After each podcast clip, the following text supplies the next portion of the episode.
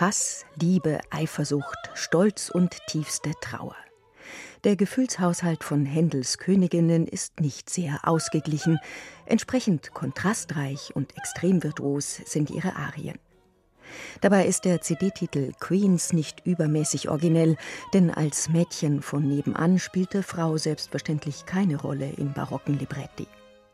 Folglich wimmelt es in Händels Oper nur so von Damen fürstlichen Geblüts, seien es illustre Kandidatinnen wie Kleopatra oder unbekanntere wie Berenice, Kleophide und Arianna.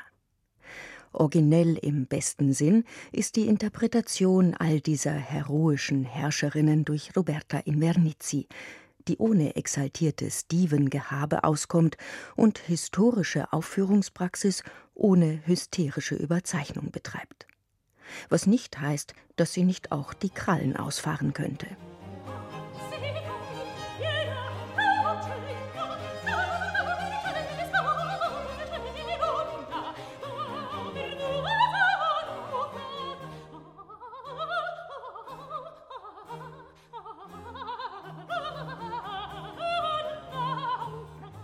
Eine typische Tempesta-Arie, in der ein Schiff auf sturmgepeitschter See als seelische Metapher dient. Invernizis hochbewegliche Koloraturen reiten auf den instrumentalen Wogen der Accademia Hermanns unter Leitung des Organisten und Dirigenten Fabio Ciuffini. Das italienische Originalklangensemble ist auch in den leisen, introvertierten Passagen ein zuverlässiger Partner, der sich Ausdruck und Gestus der Stimme genau anpasst, manchmal sogar klanglich mit ihr verschmilzt.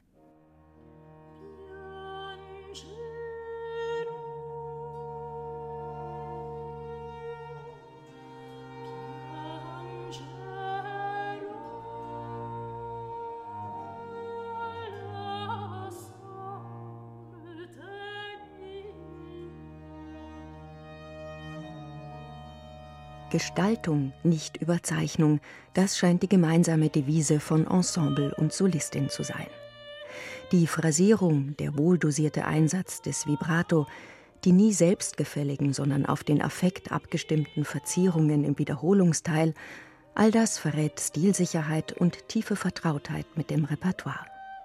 Und Virtuosität. Denn was Roberta Invernizzi mit einem einzigen Ton anzufangen weiß, ist schon erstaunlich.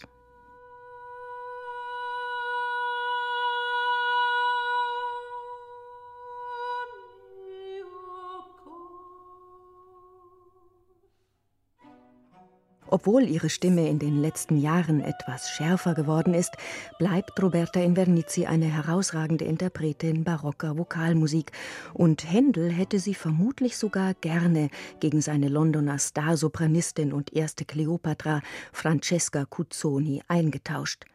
Denn die war so zickig, dass er sie bei einem Streit beinahe aus dem Fenster geworfen haben soll.